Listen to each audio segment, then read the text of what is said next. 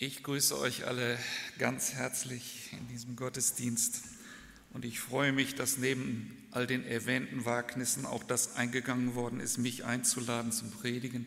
Ich hoffe, dass ihr dieses Wagnis auch nicht bereuen werdet am Ende.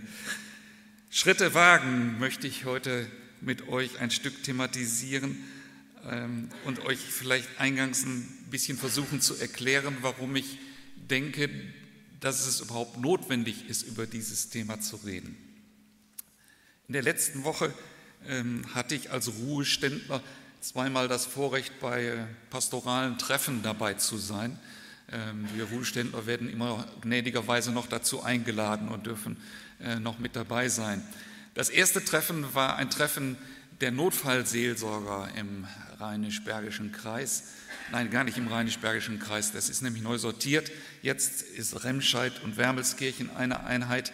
Und äh, als Mitarbeiter in dieser Arbeit der Notfallseelsorge ähm, werden wir einmal im Jahr zu einem gemütlichen Zusammensein äh, eingeladen. Und das war jetzt in Remscheid der Fall. Wir waren also im Pfarrgarten dort und es wurde für uns gegrillt.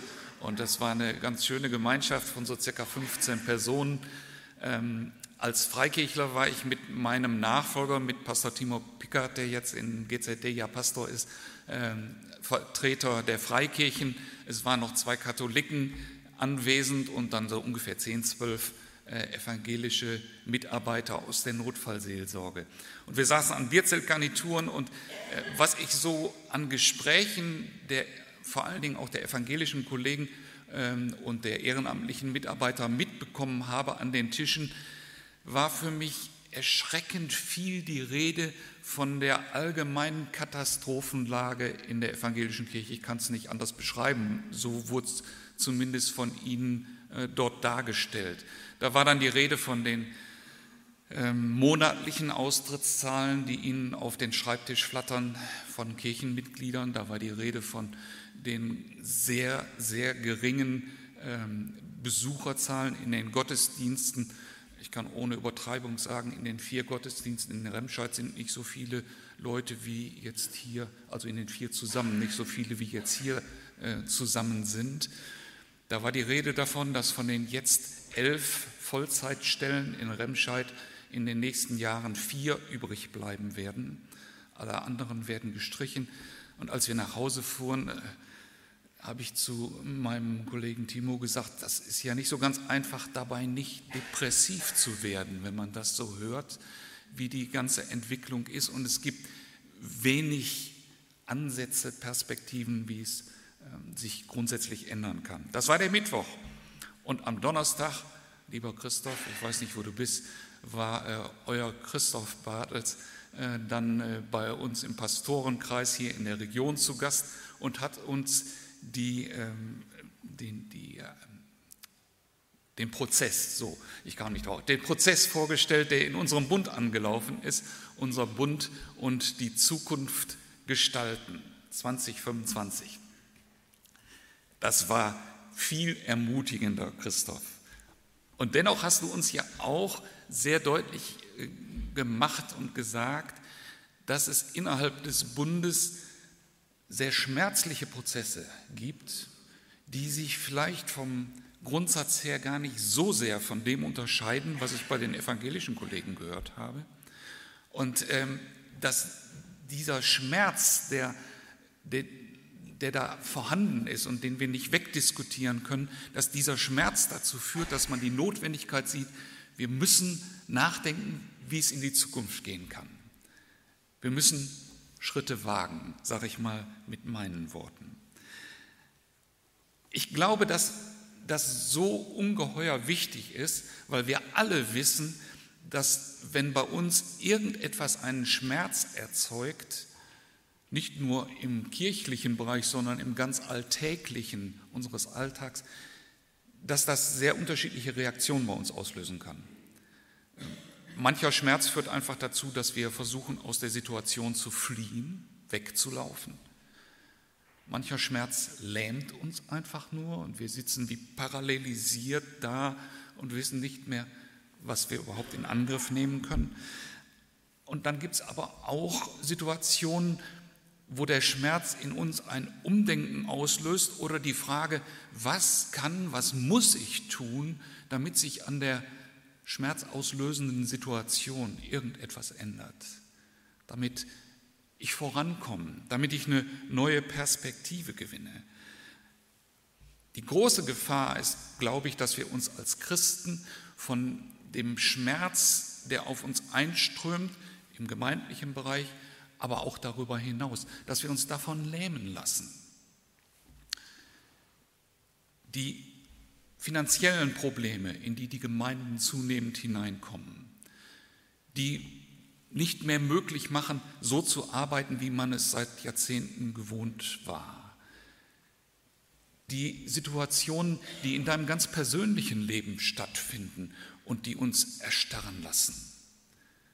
Bei dem besagten Notfallseelsorgertreffen, bezeichnenderweise Notfallseelsorger, kriegte ich auf dem Handy einen Anruf von unserem Sohn, der in Hessen lebt mit seiner Familie. Der 16-jährige Enkel war gerade mit dem Motorrad verunglückt und mit dem Hubschrauber in die Klinik geflogen worden. Man ist erstmal parallelisiert. Was, was macht man? Was kann man tun? Und ihr könntet jetzt tausende Beispiele anfügen, da bin ich ganz gewiss, aus eurem eigenen Leben, die uns erstarren lassen, die uns lähmen und die dazu führen, dass wir nicht mehr eine neue Perspektive entwickeln. Aber gerade wir als Christen haben da, glaube ich, eine unglaubliche Chance und eine unglaubliche Perspektive, aus der wir neue Kraft gewinnen können. Und darüber möchte ich mit euch heute Morgen ein bisschen nachdenken. Ähm, wir starten mit einem ganz, ganz kurzen kleinen Bibelquiz für die, die so richtig fit sind in der Bibel. Danke, das wäre nämlich zu früh gewesen, sonst war das Quiz schon äh, fast verraten. Äh, ich wollte euch fragen, ob ihr wisst, wie die Christen in der Apostelgeschichte zuallererst genannt wurden von den Menschen in ihrem Umfeld. Wisst ihr, welchen Titel die bekamen? Wer ist Bibelkenner und mag sich vorwagen? Die Christen waren diejenigen, die Genau, diejenigen, die auf dem Weg waren. Äh, du darfst nach dem Gottesdienst kommen, du kriegst ein Fleißkärtchen von mir. Jetzt darfst du uns diese beiden Verse zeigen, die Belegverse aus der Apostelgeschichte. Kapitel 9, Vers 2. Saulus erbat sich vom hohen Priester Briefe nach Damaskus an die Synagoge, damit, wenn er einige, die des Weges waren, fand, Männer wie auch Frauen, er sie gebunden nach Jerusalem führte. Das meint ja eben nicht, dass der auf dem Weg ist und guckt, sitzen da irgendwo Männer und Frauen rum, die ich gefangen nehmen kann, sondern die, die des Weges waren, waren synonym, war gleichbedeutend für Christen, die Christus nachfolgen. Zehn Kapitel später, in äh, Kapitel 19, 23, lesen wir dann nochmal, es entstand aber um jene Zeit eine nicht, ein nicht geringer Aufruhr betreffs des Weges. Also da wird Christsein mit dem Weg gleichgesetzt. Und wir alle, denke ich, wissen, dass das Ganze so weit geht, dass unser Herr Jesus Christus von sich selber sagt, ich bin der Weg. Ich finde das hochinteressant, dass das Umfeld der Christen diesen Titel für die Christen ausgesucht hat. Und habe mich gefragt, wenn wir unser Umfeld, wenn wir die Menschen unserer Tage fragen würden, wofür stehen die Christen in eurem Gedanken? Wäre das der Weg oder wäre das der Standpunkt oder wäre das das Verharren, das Eingefrorensein, die Tradition? Welchen Begriff würde, würden die Menschen in deinem und in meinem Umfeld für uns wählen? Und da denkt jetzt mal nicht darüber nach, was hier eure Freunde, die mit euch in der Reihe sitzen, spiegeln, sondern denkt vielleicht mal darüber nach, was eure Nachbarn, die zur Rechten und zur Linken in der Stadt wohnen, was die wohl für eine Begrifflichkeit auswählen würden. Ich fürchte, dass diese Bezeichnung die, die des Weges sind, relativ selten vorkommt. Vielleicht die, die sonntags morgens des Weges sind zur, zum Gottesdienst und zurück, wenn es gut geht. Warum ist das so? Ich denke, wir haben schon einige Gründe genannt, die dazu beitragen, dass wir schnell verharren, dass wir nicht mehr weiterkommen, dass wir uns ängstigen. Äh, vor vielen Jahren war ich mit meiner Familie in Skandinavien unterwegs und habe die Brücke, die ihr auf dem Hintergrundbild sehen könnt, äh, fotografiert. Eine sehr, sehr schmale kleine Hängebrücke fand ich sehr beeindruckend. Wir haben angehalten und uns das beguckt. Wenn man so vor so einer Brücke steht, dann äh, fängt fang das Gedankenkarussell schon an und man überlegt, hm, sollte ich da jetzt mal rübergehen? Und wenn ihr die Aufnahme jetzt ein bisschen groß, größer noch sehen könntet für euch, dann würdet ihr sehen, an diesen einzelnen Aufhängungen, da ist schon richtig Rost dran. Äh, und ob die Bretter durchgängig stabil sind, wer weiß das schon zu sagen.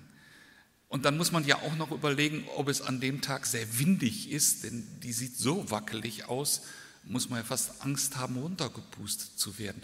Das heißt, man steht vor so einem Weg und sofort realisiert man die potenziellen Gefahren, die da sind. Und wenn es die Gefahr einer Ohrfeige ist. Irgendwas kommt uns erstaunlich schnell in den Sinn.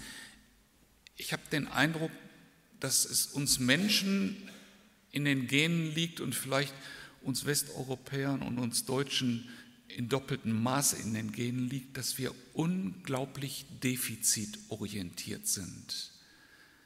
Wir kommen in Situationen rein und das Erste, was uns auffällt, ist, was nicht stimmt. Geht es nur mir so oder kennt ihr das? Kommt irgendwo hin, äh, ist irgendwas wunderschön renoviert worden und sagt, aber die Ecke, die haben sie ja völlig vergessen. Wir begegnen einander. Und was fällt uns als erstes auf? Das, was der andere unheimlich gut drauf hat, was er unheimlich positiv rüberbringt, oder die Defizite. Ich glaube, unser Leben sähe ein ganzes Stück anders aus, wenn wir von dieser Defizitorientierung etwas wegkämen und es lernen würden, unsere Mitmenschen, unser Umfeld, Situationen, unseren Alltag mit den Augen Jesu zu sehen. wenn ich auf jemanden zukomme, den ich vielleicht noch gar nicht so gut kenne, aber dessen Äußeres nicht so sehr attraktiv ist oder der vielleicht auch nicht so sehr gepflegt um die Ecke kommt, dann sehe ich diese Defizite. Und wenn ich im Moment darüber nachdenke, dann äh, könnte ich mir vorstellen, dass Jesus die gleiche Person sieht und in dem Moment, wo er sie sieht, jubelt sein Herz weil er in dieser Person und an dieser Person nicht das Äußere und, und das Defizit wahrnimmt, sondern die Chancen, die in der Person drin liegen. Weil er innerlich ein Bild vor Augen hat von dem, was aus der Person werden könnte, aus der Situation werden könnte. Und deshalb kann Jesus mit so unglaublich viel Liebe auf Menschen zugehen, die wir für nicht liebenswert halten. Ist übrigens eins der Antiwörter in der deutschen Sprache, finde ich, das Wort liebenswert. Da geht es darum, ob wir es wert sind, geliebt zu werden. Und das ist eigentlich ein fürchterlicher Gedanke, wenn ich jemandem gegenübertrete und ihm signalisiere, jetzt muss ich mich erstmal so geben, dass du der Meinung bist, ich bin es wert, von dir geliebt zu werden. Ist auch grausam, oder? Wer Jesus gegenübertritt, der darf wissen, er wird geliebt. Punkt. Nicht, weil er so perfekt ist, nicht, weil da nicht Veränderungsbedarf bestünde, sondern weil Jesus einen anderen Blick hat, der nicht defizitorientiert ist. Wenn wir in unserem Leben Schritte wagen wollen, ihr Lieben, dann müssen wir, glaube ich, aus dieser Negativecke rauskommen und uns von Jesus mit seiner Sichtweise beschenken lassen, den Heiligen Geist einladen, zu sagen, Herr, hilf mir heute Morgen zur Arbeit zu fahren und die elenden Abläufe, die ich schon so lange kenne, nicht mit meinen, sondern mit deinen Augen zu sehen. Die Kollegen und den Kollegen und Kolleginnen so zu begegnen, als wenn du ihnen begegnest. Denn Jesus möchte ihnen durch uns begegnen. Das ist, glaube ich, ein Ansatz, damit wir aus der Erstarrung ein, ein Stück weit herauskommen. Ich möchte mit euch zentral über zwei, drei kurze Abschnitte aus dem Hebräerbrief nachdenken, die uns helfen, diese Schritte zu gehen. Wir starten in Kapitel 10, in den Versen 35 bis 39 steht, Gebt den Glaubensmut jetzt nicht auf. Er wird einmal reich belohnt werden. Ja, was ihr nötig habt, ist Standhaftigkeit. Denn wenn ihr unbeirrt Gottes Wort tut, werdet ihr einmal erhalten, was er euch zugesagt hat. Wie heißt es in der Schrift? Nur noch eine ganz kurze Zeit, dann wird der da sein, dessen Kommen angekündigt ist. Seine Ankunft wird sich nicht verzögern. Und weiter sagt Gott, der, der sich auf mich verlässt und im Glauben fest bleibt, wird leben. Wenn er, aber, wenn er sich aber von mir abwendet, werde auch ich nicht zu ihm halten. Doch wir gehören nicht zu denen, die sich abwenden und sich damit selbst ins Verderben stürzen. Nein, wir gehören zu denen, die am Glauben festhalten und dadurch ihr Leben retten. Gebt den Glaubensmut jetzt nicht auf. Da steht nicht, macht die Augen zu vor den schwierigen Dingen, die euch im Leben begegnen, sondern gerade angesichts dessen, was uns bedrängt und was uns Not macht, am Glauben festzuhalten, ist das Kennzeichen des Christseins. Ich finde das grandios, was, äh, ich denke, das ist auch in der Apostelgeschichte, über, oder im Hebräerbrief auch, äh, über Abraham und seinen Glauben gesagt wurde. Nee, ist eine Apostelgeschichte, egal. Im Neuen Testament ähm, wird davon berichtet, dass, dass Abraham seinen fast erstorbenen Körper anschaute und im Glauben nicht zweifelte. Das heißt, da wo alle Fakten gegen unsere Hoffnung sprechen, daran festzuhalten, nicht so zu tun, als wäre es nicht, aber zu wissen, dass Gottes Macht weitergeht, dass seine Möglichkeiten größer sind, dass er die Verheißung, die er gegeben hat, nicht hinauszögert, sondern sie auch erfüllen wird. Das ist ein erster Schritt, damit wir aus dieser Erstarrung heraus uns lösen können. Und da wird hier in dem Abschnitt in Vers 38 benannt, Gott sagt, der, der sich auf mich verlässt und im Glauben fest bleibt, der wird leben. Wenn man vor so einer Brücke steht, worauf verlässt man sich? Wir haben damals so ein bisschen abgewartet, die ganze Zeit kam kein Mensch und lief über diese Brücke. Wir hatten damals unser, äh, unseren noch sehr schmächtigen kleinen Pflegesohn dabei und haben gesagt, er soll doch mal gucken, ob äh, das Ding auch trägt. Ähm, wir waren gewiss, dass es halten würde und es hat sich auch bestätigt. Und als wir dann unsere Fotos gemacht haben, kam dann irgendwann doch von der anderen Seite ein älterer, ausgewachsener, stämmiger Schwede, der ganz eben, ganz locker äh, auf diese Brücke ging und sie querte und man merkte, jo, sie ist in Gebrauch. Aber wir müssen uns manchmal vortasten und müssen manchmal erstmal testen, ist der Weg, den ich jetzt beschreiten will, auch wirklich tragfähig? Und die Tragfähigkeit entscheidet sich nicht so sehr an der Frage, ob es da vielleicht Roststellen gibt oder ob äh, manche Glaubensbretter morsch geworden sind, sondern sie entscheidet sich zuallererst an der Frage, an wem wir uns festmachen. Vertrauen wir auf diese Bohlen, die da liegen? Vertrauen wir auf die ähm, Metallseile, die da gespannt sind? Oder vertrauen wir dem, der die Brücke deines Weges gebaut hat? Jesus selbst ist derjenige, der unseren Weg bereitet. Er ist der Weg. Und deshalb ist es so entscheidend, dass wir uns auf ihn verlassen und im Glauben festbleiben. Ich habe in meiner Gemeinde bis zur Vergasung immer wieder betont, dass das Wort Glauben im Neuen Testament, in der griechischen Sprache, in der es ursprünglich verfasst ist, ähm, identisch ist, genauso übersetzt werden kann wie das Wort Vertrauen. Für mich ist das noch ein bisschen plastischer, weil wir in unserer deutschen Sprache das Wort Glauben äh, so merkwürdig einsetzen. Wenn wir darüber sprechen, dass wir glauben, dass es morgen regnen wird oder so, dann kann das gut sein, aber das muss nicht sein, keiner weiß es genau. Das meint das aber nicht, wenn in der Bibel vom Glauben die Rede ist. Wenn hier steht, dass wir im Glauben festbleiben, meint es, dass wir im Vertrauen festbleiben. Im Vertrauen auf den, der den Weg bereitet hat, der ihn gebildet hat. Und zwar so gebildet hat, dass wir darauf laufen können, dass unsere Familie darauf laufen kann, dass unsere Gemeinden darauf laufen können, dass unser Bund, dass unser Land darauf laufen kann. Worauf setzen wir unser Vertrauen? Wenn wir Schritte wagen wollen, dann müssen wir dieses Vertrauen, glaube ich, neu an Jesus festmachen. Zwei Kapitel später, in Kapitel 12, Vers 2, wird das nochmal auf den Punkt gebracht, wo es heißt, dass wir hinschauen sollen auf Jesus, den Anfänger und Vollender unseres Glaubens.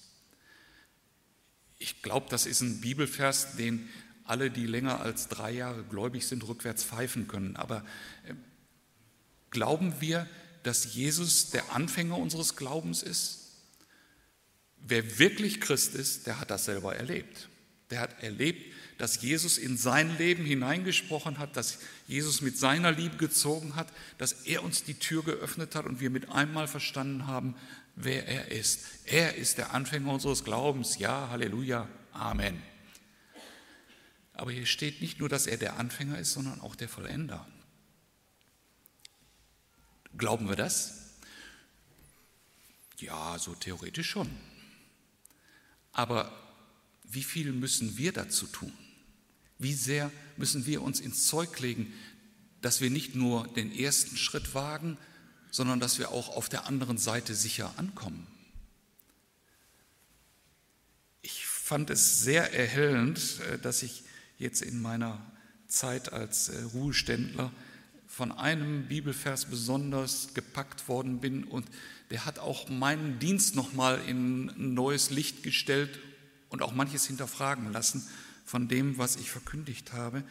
Im Galaterbrief schreibt der Paulus nämlich in Kapitel 3 davon, dass die Galater im, mit dem Heiligen Geist begonnen haben und er fragt sie dann, und wollt ihr jetzt aus eigener Kraft das Ziel erreichen? Was ist deine Vorstellung, wie du am Ziel ankommen kannst? Vertraust du auf deine Gemeinde, auf die Ältesten, auf den neuen Jugendpastor, der kommen wird, oder hoffentlich auch bald der neue Hauptpastor, der da sein wird? Worauf vertraust du? Vertraust du auf dich selbst? Ich glaube, ganz viele Christen leben so im Alltag, als wenn sie die Vollender ihres Glaubens sein müssten. Aber hier steht, Jesus ist der Anfänger und der Vollender. Und wenn du am Ende am Ziel ankommst, dann kannst du noch nicht mal sagen, super, hast du das gemacht, sondern du musst sagen, ich elender Knecht. Er alleine, alleine seine Gnade. Ist, glaube ich, heute in der Losung, nicht? Gnade um Gnade haben wir von ihm genommen. Jeden Tag neu sind wir davon abhängig. Und wenn wir Schritte wagen wollen, dann müssen wir uns besinnen auf diese Gnade. Dann müssen wir uns darauf besinnen, dass er derjenige ist, der das Fundament für unseren Weg gelegt hat. Und ein letztes, über das ich mit euch nachdenken möchte, nochmal anhand des Hebräerbriefs. Wir machen quasi so eine kleine Rundreise durch den Hebräerbrief heute Morgen. In Kapitel 6 lesen wir in den Versen 18 bis 20 folgendes. Die Hoffnung ist unsere Zuflucht. Sie ist für unser Leben ein sicherer und fester Anker, der uns mit dem Innersten des himmlischen Heiligtums verbindet, dem Raum hinter dem Vorhang. Dorthin ist Jesus als Wegbereiter vorausgegangen. Die Hoffnung als ein sicherer und fester Anker.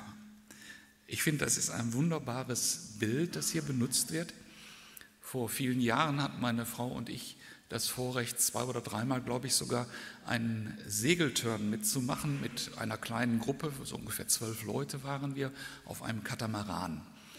Nun sind wir keine geborenen Segler, haben zwar da mitgeholfen, aber wir hatten zum Glück eine sehr erfahrene und gute Skipperin, die das Boot gesteuert hat.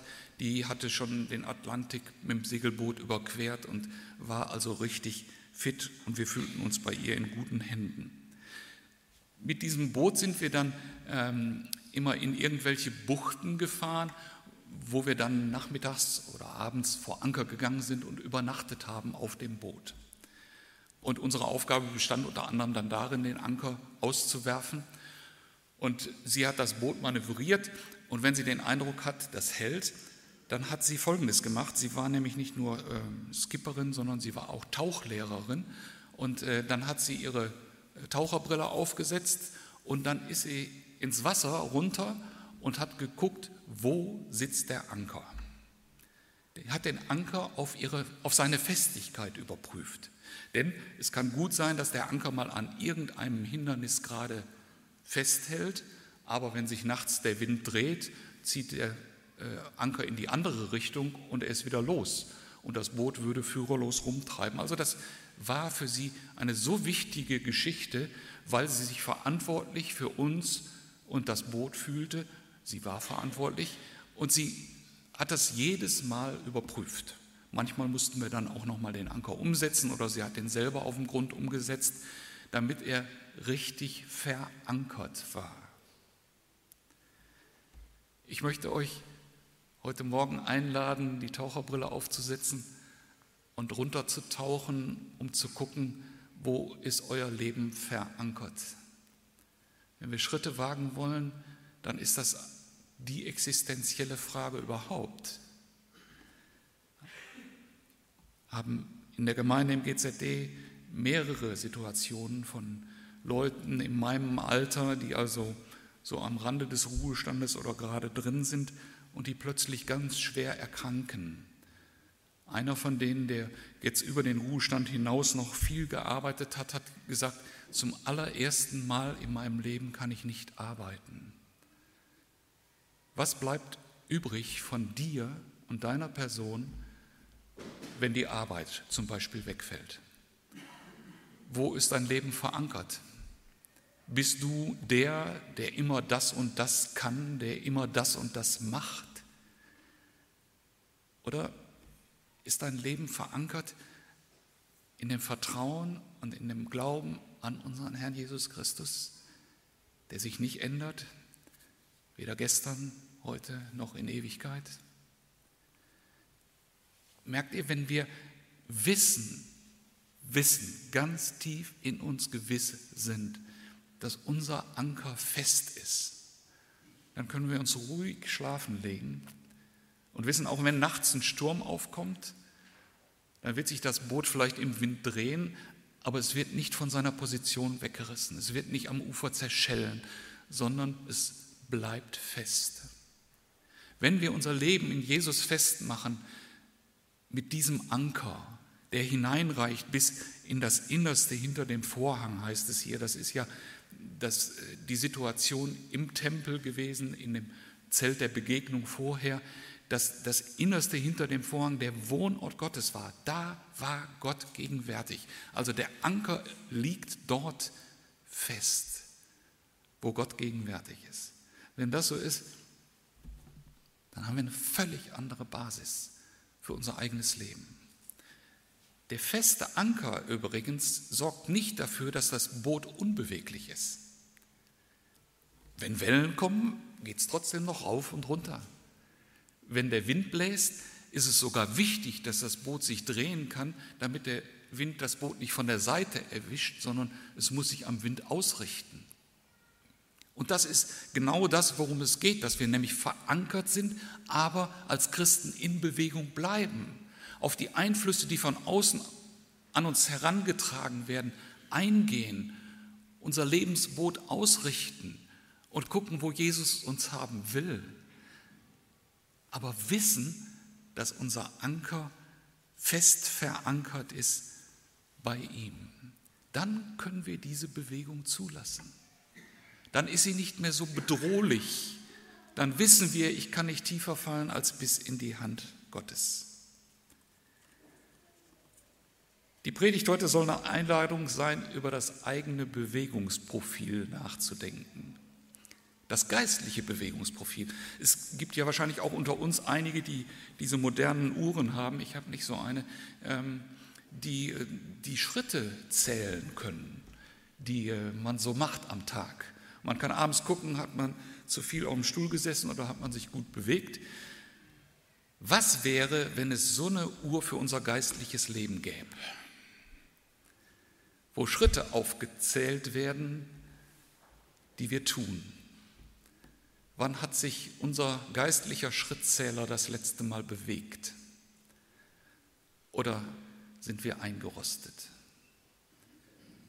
Der Geist Gottes lädt uns ein, ein Bewegungsprofil zu entwickeln, das nicht getrieben ist.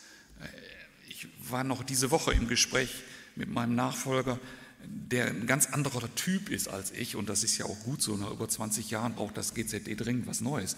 Aber äh, er ist, er ist ein bisschen so ein Machertyp, darf ich sagen, weil er das selber auch so sagt. Ähm, und ich, ich sage, ihr müsst manchmal ein bisschen aufpassen, dass es nicht so eine fromme Version von schneller, höher, weiter gibt. Darum geht es mir nicht, wenn ich über ein Bewegungsprofil spreche. Es geht nicht darum, dass wir uns gegenseitig übertreffen wollen und geistlicher Stress und Leistungsdruck aufkommt. Aber es geht darum, dass wir zu Leuten werden, die des Weges sind und nicht die auf ihren Standpunkten beharren und sitzen. Nur dann kann Jesus uns so führen und leiten, dass es uns dabei gut geht und dass es unserem Umfeld gut tun wird. Und dazu gebe Gott euch ganz, ganz viel Gnade. Amen.